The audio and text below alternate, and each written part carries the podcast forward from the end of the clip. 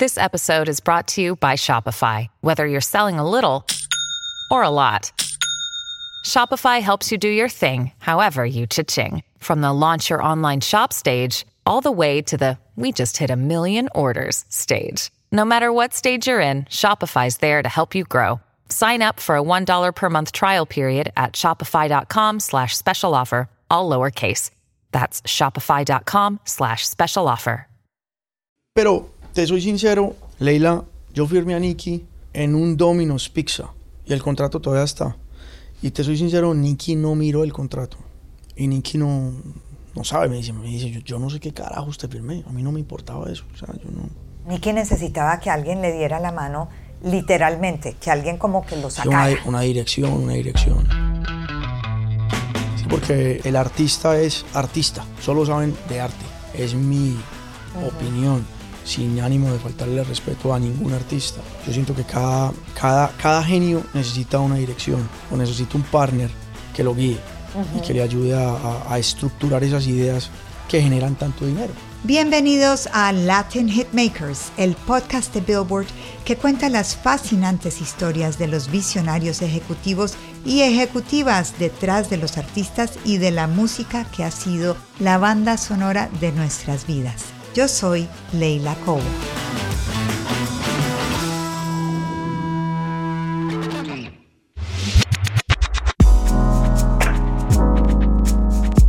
Hoy Juan Diego Medina, presidente y fundador de la Industria Inc., la compañía que maneja las carreras de Nicky Jam, Manuel Turizo y Town, entre otros. Juan Diego Medina viene de bien abajo, de una comuna de Medellín. Su mamá vendía lotería y su papá, que era policía, se murió cuando Juan Diego era muy joven. Juan Diego trabajó en mil cosas hasta que se encontró con un movimiento de reggaetón incipiente en Medellín y con Nicky Jam, que intentaba volver a hacer música. Gracias a un nuevo modelo de negocios que explotaba las redes sociales y YouTube, lo convirtió en una estrella. Hoy la historia de cómo Juan Diego Medina creó una de las compañías de música latina más innovadoras del mercado, desde cero. Y esa historia comienza con una canción. Hoy voy a beber y sé que voy a enloquecer y te llamaré después. Voy a beber del 2013. La canción que volvió a colocar a Nicky Jam en los charts de Billboard después de que no estuvo en un chart de Billboard por 10 años, que es medio inaudito. El tipo se desapareció, vuelve con esa canción. Cuéntame de esa canción, Juan Diego. Esa canción, Leila, nace literalmente en una cocina, haciendo un desayuno a las 6 de la mañana. Porque Nicky, Nicky se, se caracteriza porque es muy chistoso, pues, y, y le gusta, digámoslo, relajar, como dicen ellos. Y estaba en la cocina haciéndose unos, unos huevos revueltos. Y cuando está haciendo los huevos revueltos, dice, hoy voy a... hoy- no, él, él dice, hoy voy a beber y sé que te voy a comer. Na, na, na, na, na". Y así jodiendo, jodiendo. y ahí empezó la melodía. O sea, ahí hizo la melodía. Y me acuerdo que estaba ahí eh, otro amigo mío que se llama Lucho. Y dice, eso es una canción. Él dice, no, estoy relajando. Y como a las dos, tres semanas nos muestra ya algo que tenía escrito con esa melodía y ya está el coro, hoy voy a beber y sé que voy a lo que dice.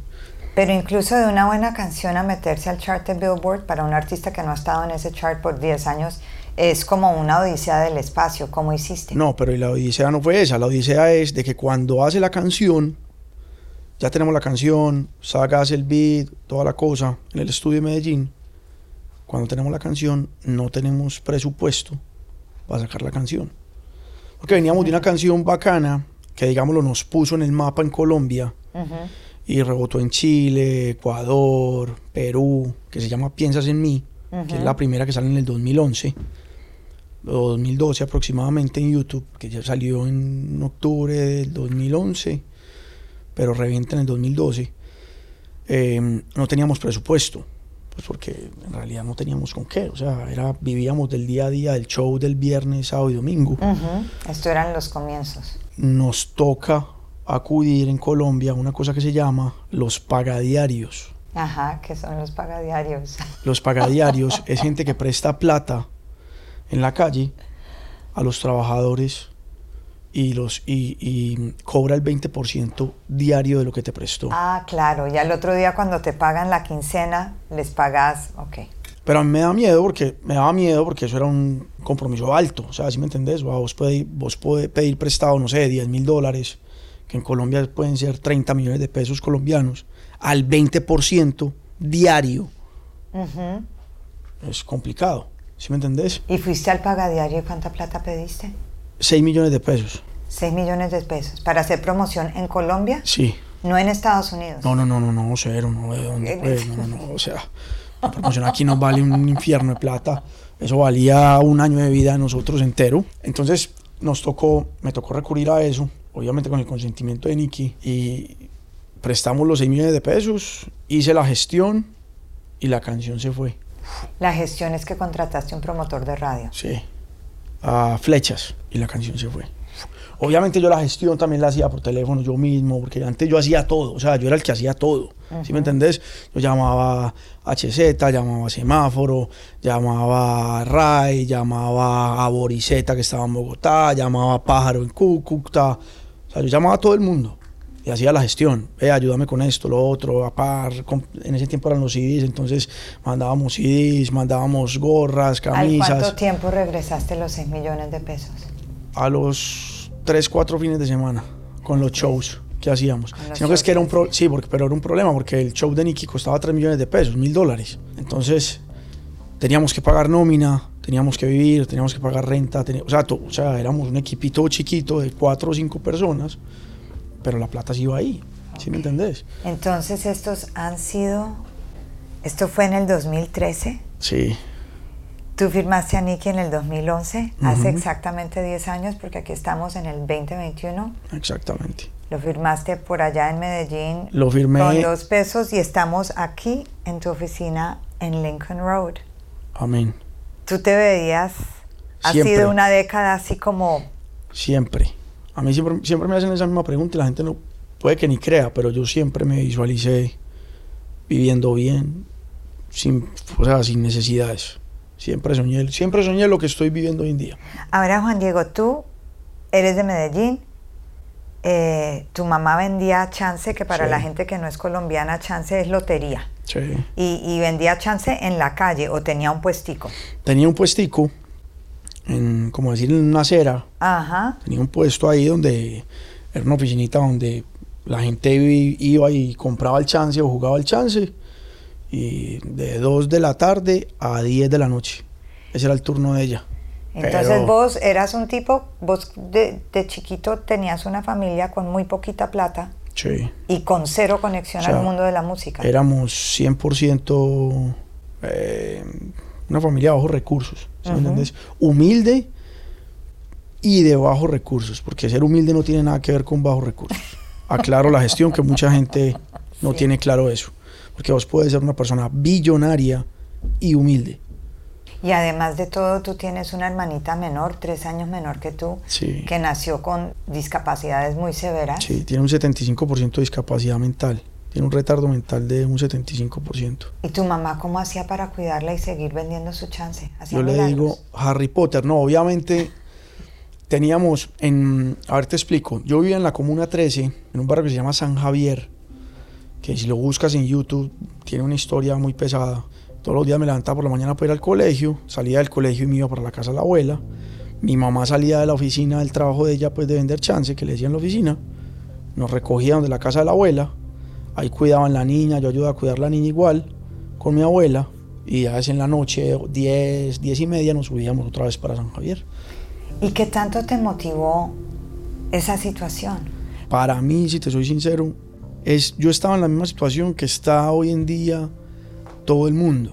No había oportunidades, no hay oportunidades, no es fácil. La pregunta es, ¿qué es oportunidades? O sea, la oportunidad es que usted esté en su casa y que lleguen y te ofrezcan una oportunidad, ¿no? Marica, o sea, la- las oportunidades hay que buscarlas. Es como yo, porque ya tengo a Nicky Jan y a Manuel Turizo, hecho Keep Down y dos o tres ahí que pueden salir adelante, entonces me voy a quedar quieto, me voy a quedar sentado, ¿no? Yo todos los días me muevo y pienso cómo consigo dos, dos dólares más o cómo me meto en algo más o qué, qué más creo, porque es que hay mucha competencia y es igual. La misma competencia que tenemos en el negocio o en la industria de la música, la tienen la gente en cada país o en cada sociedad. ¿Qué tiene que hacer usted? Marcar diferencia, trabajar todos los días, levantarse optimistamente, pensando cómo lo logra, qué busco, cómo lo genero. ¿Sí me entiendes? Sí, y pero la música era una opción que tú empezaste Siempre. a mirar. ¿Siempre? Yo- ¿Por qué? Porque no era una familia, no había nadie tengo músico, involucrado nada, en la cero. música. Cero. Y ninguno de tus múltiples tíos estaba en Cero. este negocio, nada. En el barrio que te estoy diciendo, en, en San Javier, mi primer CD que yo compré, que se lo compré a alguien de, de ahí del barrio, de la calle, que no se me olvida el nombre, le dicen o le decían Nito.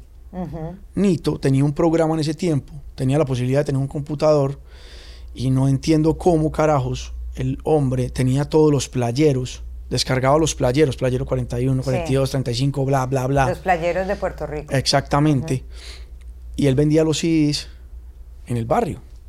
Y ahí donde empiezo a conocer la música latina, porque yo ya conocía lo americano.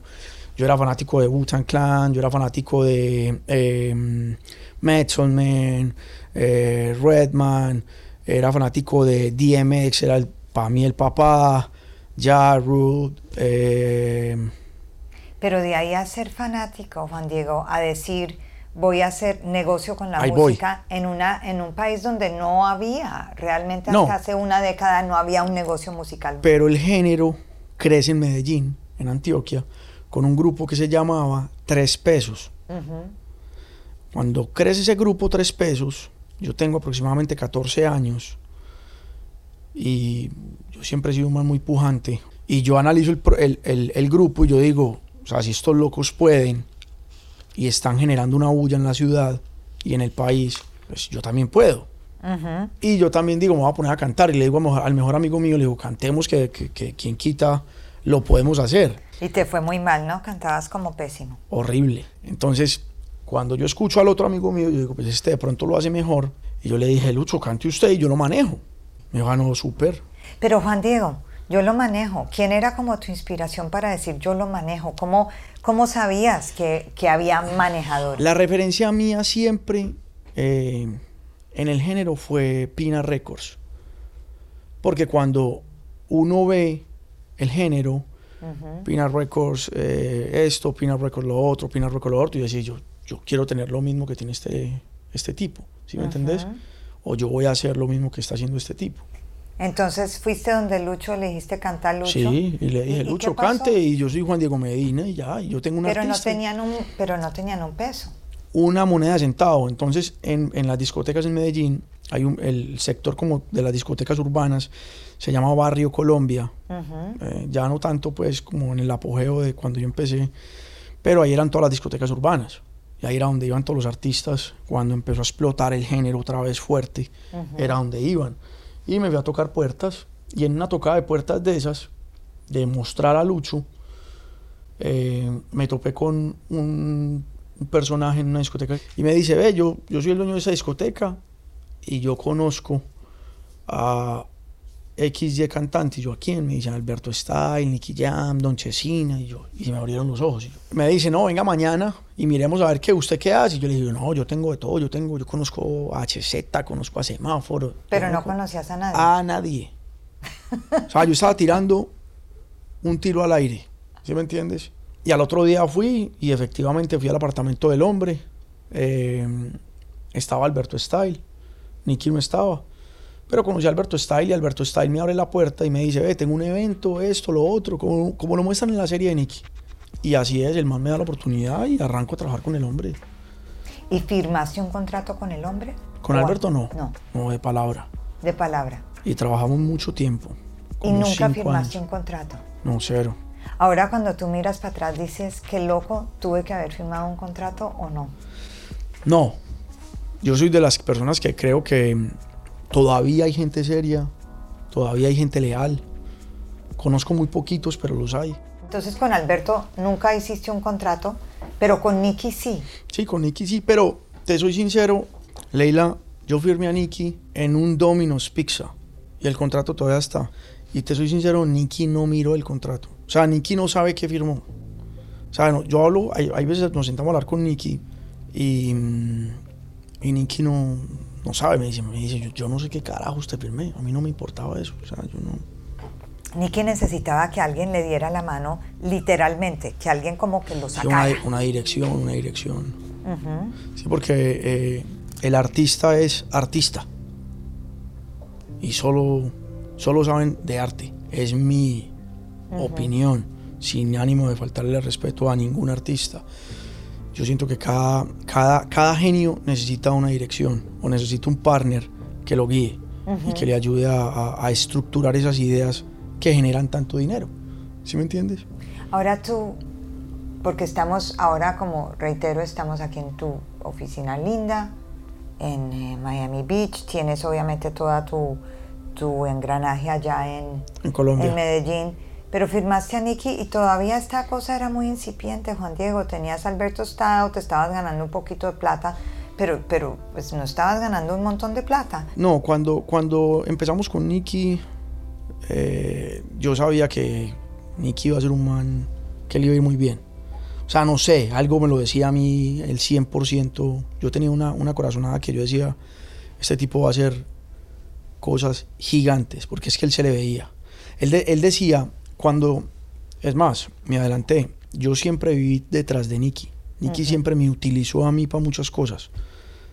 O sea, Por ejemplo, ¿cómo así? favores, para todo, para todo me llamaba.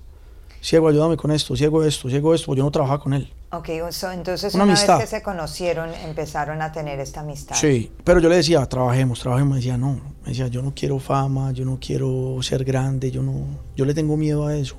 Porque él ya había caído en toda la yo cuestión le de decía, las yo, drogas sí, y toda esta cuestión. yo le decía, pero no tiene sentido, o sea, que, que quieras vivir ahí con 3 millones de pesos por show, sabiendo que puedes hacer cosas mucho más grandes. Me decía, no, es que a mí me hicieron mucho daño. Y era entendible, ¿sí me entendés? Pero fue, fue un tema de, de terapia psicológica y dele, y dele, y dele, y dele, y dele. Hasta que un día decide y, y me da la oportunidad. Pero, pero no, no fue fácil, o sea, él no, él no creía en él. Desde que yo entendí el negocio, yo tenía dos opciones. O irme de independiente y tener un socio capitalista Ujú. y arriesgarme y romperla y quién sabe dónde estaríamos. Con dos pesos más o dos pesos menos. O estructurar el negocio de una manera diferente y conservadora. ¿Y cómo y cuál fue esa manera diferente y conservadora? Me fui con la conservadora y la estructuré de una manera en la que si el label creía o quería, pues iba a ser. Y fue que un negocio que hicimos con Sony US Latin, con Nir, Nir Serushi, que es mi, mi partner y diría que la, la persona que creyó en nosotros y entendió mi manera de negociar, ¿Y cuál era el negocio exactamente? fue separar, separamos el YouTube de la disquera, que eso, eso es como decirle a McDonald's, quítale el queso, quítale esto, quítale lo otro, porque daña el proceso. O sea, si me entendés? Es igual. Eh, y fuera de eso hicimos un partner 50-50, donde también era algo muy complicado para ellos, porque es no tener todo el control. ¿sí ¿Y me quién entiendes? tenía los masters? En compañía. Todo era 50-50. Todo es 50-50.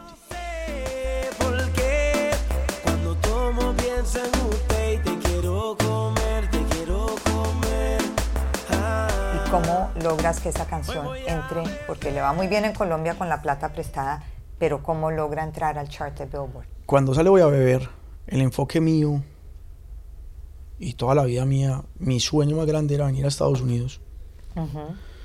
Porque soñaba con este país. Yo decía, yo, María, yo tengo que vivir allá como sea. Como no sé, pero algún, de alguna manera tengo que estar allá. Pues obviamente uno siguiendo el resto de los artistas que están en otra posición, como Balvin, como los puertorriqueños que, está, que vienen de Puerto Rico a Estados Unidos y no de Puerto Rico a Colombia, Colombia a Estados Unidos, que era una ecuación diferente, sale el nombre de Alex Sensation. Todo el mundo decía Alex Sensation, Alex Sensation. Yo- yo- Y Alex tipo, Sensation, para los que no sepan, es el DJ, es un DJ que tiene un programa en SBS eh, muy conocido, es colombiano. Sí. Esa es la conexión.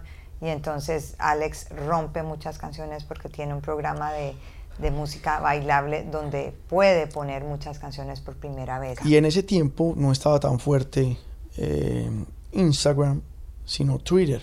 Yo, desde que me levantaba hasta que me acostaba, tuiteaba a Sensation. Ta, ta, ta. Yo le daba y le daba y le daba y le daba y le daba y le daba, pero la cosa más impresionante ¿No lo conocías? No, cero. Ajá. Cero, cero, cero. Y lo tuiteé y lo tuiteé hasta que un día me salió un, un, un tweet de él donde me cita a mí y a Nicky, hoy voy a beber. Ajá. Eso, eso fue un, un logro. O sea, los puso en el Sí. show. Y nos tuitea. Entonces ya yo le digo a Nicky que le escribiera, tan, él responde esto, lo otro, claro, papi, esto. pa. Y logramos conseguir visa. Yo Ajá. pido la visa, me la dan. Y ya ahí, eso es otra cosa. O sea, cuando ya vamos a Nueva York y entramos a la emisora, ya ahí es que se dispara la canción. Pero bueno, bueno, todavía me parece complicado. Cogen la visa, se vienen acá. ¿A hacer qué? En realidad venimos a Estados Unidos, primero venimos a Miami, porque hay otra, digámoslo, otro canal de distribución para mostrar la música que se llama HTV. Ajá. Es un canal donde muestra, que muestra Sí. videos, bla, bla, bla, y es argentino, tiene su sede en Argentina. Pero aquí había un- otro personaje que no recuerdo el nombre, y venimos y nos sentamos con él para mostrar el producto y no fue la mejor, eh, digámoslo, Reunión. reunión, porque dice que el producto es viejo, que el artista está muy viejo, que mm, El artista tenía como treinta y pico. tre- tenía, tenía 29 años. Ah, pero iban sin un plan. Iban como a ver qué pasaba Sí, porque ya estaban pasaba, aquí. A rebuscándola, ¿sí me entiendes? O sea, estábamos aquí cuando íbamos a volver a subir. O sea, un ticket de acá nos costaba 700 dólares, 800 dólares, un hotel nos costaba 200 dólares la noche. Cuando Em. se dispara voy a beber, todas las disqueras empiezan a buscarme. Pero la más insistente era Era Sony. Sony, porque cuando se topaban conmigo, yo era muy cerrado porque siempre él decía, hey, me interesa si están dispuestos a escuchar una propuesta diferente y un modelo de negocio diferente.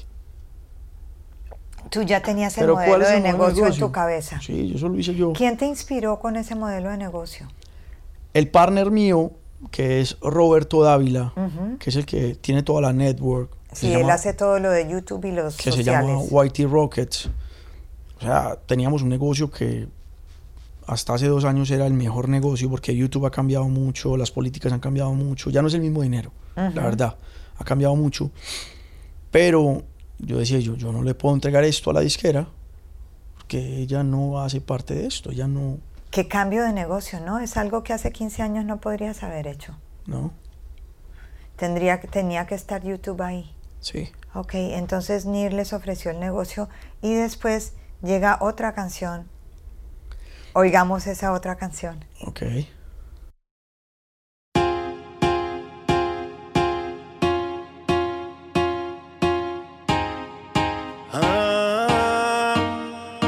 Dime si es verdad. Me dijeron que te estás casando. Tú no sabes lo que estoy sufriendo. Esto te lo tengo que decir. cuéntame, tu despedida para mí fue dura. La historia del perdón es que me llama Gerardo Mejía, que es el que canta Rico Rico, y me dice, ve, Enrique Iglesias está buscando a Nicky, y llamo a Nicky y le digo, ve, Enrique Iglesias quiere hacer una canción con vos y quiere hacer el remix de Travesuras. ¿Qué pasa? Cuando yo le mando la canción a Gerardo, le digo, Gerardo, Travesuras no. Me interesa es que se monte en el perdón. Me dice, mándemela. Y el man escuchó esa canción y obviamente se volvió loco y se montó en la canción, pero yo no le dije a Nicky que le había mandado el perdón. Ahora ya tenía que decirle a Nicky, no le mandé travesura, sino que le mandé el perdón. Juan Que Diego, ¿tú en qué momento empezaste a hacer plata de verdad para poder reinvertir en los artistas?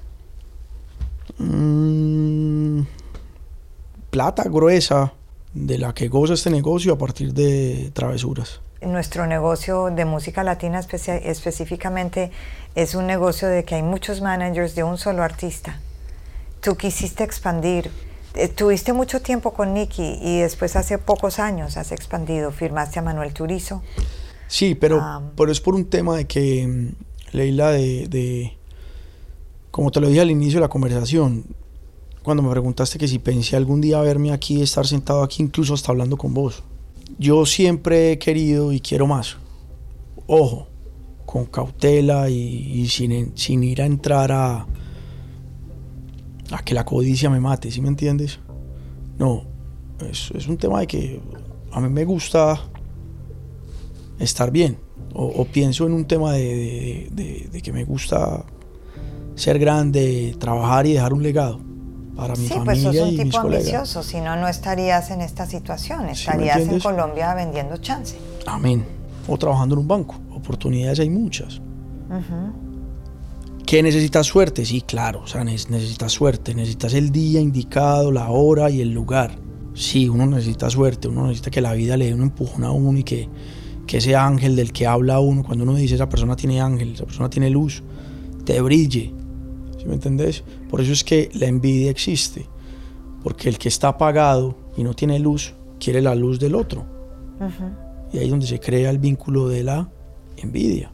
Cuando yo creo que ya tengo, digámoslo, ese monstruo que es Nicky, yo digo, ok, ya esto es un tren que mueve solo. Yo tengo XY personas en mi compañía, que no es muy grande, valga la aclaración. Sé que ya puede correr con ellos. Y ahí es cuando ya, por medio de un promotor colombiano, ficho a Manuel Turizo, empezamos a hacer el desarrollo y hoy en día es Manuel lo que es que sigue en un proceso todavía, que Dios quiera siga creciendo y nos siga yendo Ahora bien. firmaste a Manuel completamente nuevo. Sí, y muy jovencito. 16 años. 16 años, Manuel hoy tiene 20, si mal no estoy, ¿no? Sí, O 21. 21. O- Eso fue un riesguito, ¿no? Es de apostar como todo. Yo tengo más talentos nuevos en estos momentos. Tengo a Capo, tengo a Aleja, tengo dos, dos productos chilenos. Uno, uno que es, eh, digámoslo, pop, que se llama Mati Gómez, y uno que es de esa, digámoslo, esa idiosincrasia o esa línea, de ese ADN que marca o representa ese producto chileno, argentino, uruguayo, paraguayo, que es como del cono sur, que se llama Pablo Filiu, en los que todos son un tiro al aire. ¿Sí me entiendes? Sí. hay muchos hoy en día que están en al mismo nivel de un Nicky Jam, de un Balvin, de los que están arriba, que hacen dinero y que están consolidados como artistas que venden entretenimiento, que no tienen talento, pero tienen una cosa que se llama dedicación, pasión y disciplina. Hay que darles el mismo valor que se le da al que no tiene ese mismo nivel de dedicación, pasión y disciplina, pero tienen un talento desbordante y son lo que son hoy en día. Firmar a Chokip Town, que era un grupo, es un grupo establecido. ¿Por qué los firmaste a ellos? Porque siento que la cultura de donde ellos vienen y de lo que representan eh, eh, puede evolucionar si alguien apuesta más por ellos. ¿Sí me entendés? Y considero que desde que están trabajando, que, desde que nos estamos apoyando mutuamente, hemos podido hacer cosas más grandes. Ya están viviendo en Estados Unidos. Slow como productor, lo vas a ver el próximo año y vas a ver logros muy grandes como productor. Tu modelo de negocio, ¿cómo funciona? ¿De dónde viene tu plata si me tienes que dividir un pie? De los shows. Ante todo, ante todo sí de los shows. O sea, y, para, y de todo el mundo. O sea, de, de todos los que estamos en este negocio, para nosotros esta pandemia fue algo complicado. Ujú. O sea, imagínate, Nicky Jam, Manuel Turizo, es porque son tipos que ya, gracias a Dios, en el proceso tenían una base ya muy sólida. Pero digamos, estos artistas que no están a estos niveles, la tuvieron que haber pasado mal. ¿Sí me entiendes? Claro. porque no son artistas que, que generan lo que generan esos tipos. Pero el booking para, para nosotros es algo muy importante. Nosotros le decimos la caja, esa es la caja que fluye, Esa la es caja, que menor. fluye. ¿Sí me entiendes? ¿Quién te hace tu booking? CMN, Ok. CMN, nuestro mi, Henry mi Cárdenas. caleño Henry Cárdenas. sí, ese es mi partner. Henry Cárdenas tiene un acompañamiento de 0 a 10, Tú te riges mucho por el feeling personal, ¿no? mucho. Yo no... Ahora hablábamos de, de- de lo del tema de la lealtad que ahorita apenas termine lo del PAI, volvemos a lo de la lealtad, para contestarte lo del feeling personal. Lo del PAI es booking, editorial, streaming, que es regalía artística, y marcas. Ok. Marcas de último. Sí. Porque esas son, esas fluyen, ¿no? Eso llega, va. Ajá. Dicen, no, yo la busco, sí, eso. ah, puede que sí, puede que, que vos ganes una marca buscándola y, como lo dicen los boricuas, joseándola o trabajándola, pero en realidad la marca llega al producto que más luz tenga. ¿Qué es lo que menos te gusta de esta industria, Juan Diego? A, a la- a la industria le faltan dos cosas muy importantes, que es educación y tolerancia. Pero si la industria fuera un poco más educada y hubiese más tolerancia, no habría tanto ego ni tanta envidia entre sí. ¿Sí me entiendes? Ejemplo, nuestro negocio o el negocio de los artistas siempre están montados en un carrito de una montaña rusa. Hoy estás aquí arriba, mañana estás abajo. Totalmente. Entonces, consejo, tenga memoria, para que cuando usted esté abajo se acuerden de usted. ¿Sí me hago entender? Totalmente. El que no se ríe subiendo, nadie se va a reír con uno bajando. Y si yo me pongo, hoy que estoy abajo, me pongo a mirar hacia arriba, me vuelvo loco. Nosotros abrimos ese camino para que estos talentos nuevos no tuvieran que vivir lo que nos tocó vivir a nosotros, porque ninguno de estos les tocó montarse en una van de 12 personas y meter 20 personas en una van y recorrerse todo un país entero. ¿Sí me hago entender? No, no, les tocó una época de stream ya clara, De éxito donde no inmediato. les tocó nada. O sea, si les tocó seis meses de lucha fue mucho. Ey, ojo, no conozco la historia de ninguno de los colegas nuestros de la nueva y debe de ser igual de respetada la nuestra, pero sé que no les tocó de la misma manera que nos tocó a nosotros, ni a nosotros nos tocó lo que le tocó a la pasada y sucesivamente atrás. Entonces más bien uno dice, hey, nada, hay, que sentirse orgulloso de, de- de lo que hace el resto de gente. Ah, que qué rico estar allá. Pues lógico, ¿quién no quiere más? Y finalmente el cine ha sido una cosa muy Sí. cool para vos, eso a, a vos te motiva mucho. Hay planes de expandir en esa área. Sí, venimos, estamos en, estamos en, en- de- me atrevería a decir que en, en pañales todavía con algo nuevo. Tenemos dos proyectos. Te voy a tirar el nombre aquí sin problema. Fin y al cabo es nuestro. Venimos con un proyecto nuevo que se llama La Perla. La Perla es un barrio o un sector Rico. de Puerto Rico. Nicky escribió algo con un escritor colombiano que se llama La Perla. Pero nos gusta, nos gusta y a él le encanta el cine. Y con Manu también vienen cosas muy bacanas, vienen cosas muy... Bueno, acá en Latin Hitmaker nos gusta hacer como una versión condensada del cuestionario de Proust, una versión adecuada a, a nuestra industria. Entonces te la voy a hacer. Dale. Me tienes que contestar así como muy brevemente. ¿Cuál es tu definición de poder? Éxtasis o desgracia. Ok. ¿Qué persona de la industria admiras? Me atrevería a decir que hoy por hoy, Nir Serushi ¿Cuál es tu logro más grande?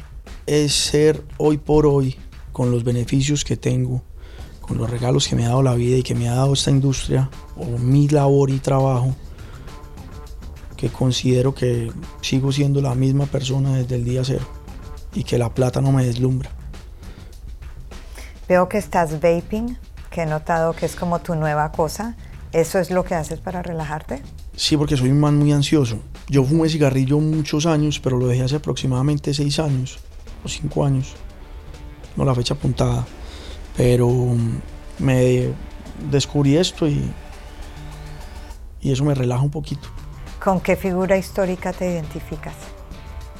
Einstein, ¿Por qué? que es un tipo que hablaba sin, sin pelos en la lengua, era un genio, era un man muy creativo. ¿Cuál es tu frase de vida y de trabajo? Mi frase de vida y de trabajo es ser humano. Ser humano. Ser, ser cero materialista en la vida, ser, ser lo que es uno genuinamente. Sin olvidarse que, que todos somos iguales, que todos podemos ser iguales y que podemos vivir como vive el billonario a como vive el de bajos recursos. Todos somos seres humanos. O sea, que no nos deslumbre nada en la vida, porque hoy en día vivimos en un mundo 100% materialista. ¿Sí me entiendes? Oye, Juan Diego, gracias. No, a vos mío. Gracias. Esto es Latin Hitmaker, es el nuevo podcast de Billboard. Qué bueno. Hablamos con gente que ha hecho un cambio en la industria, que ha apostado, que ha apostado desde sus cojones y que, y que han cambiado las cosas y que las siguen cambiando. Entonces me encanta que hayamos podido charlar hoy.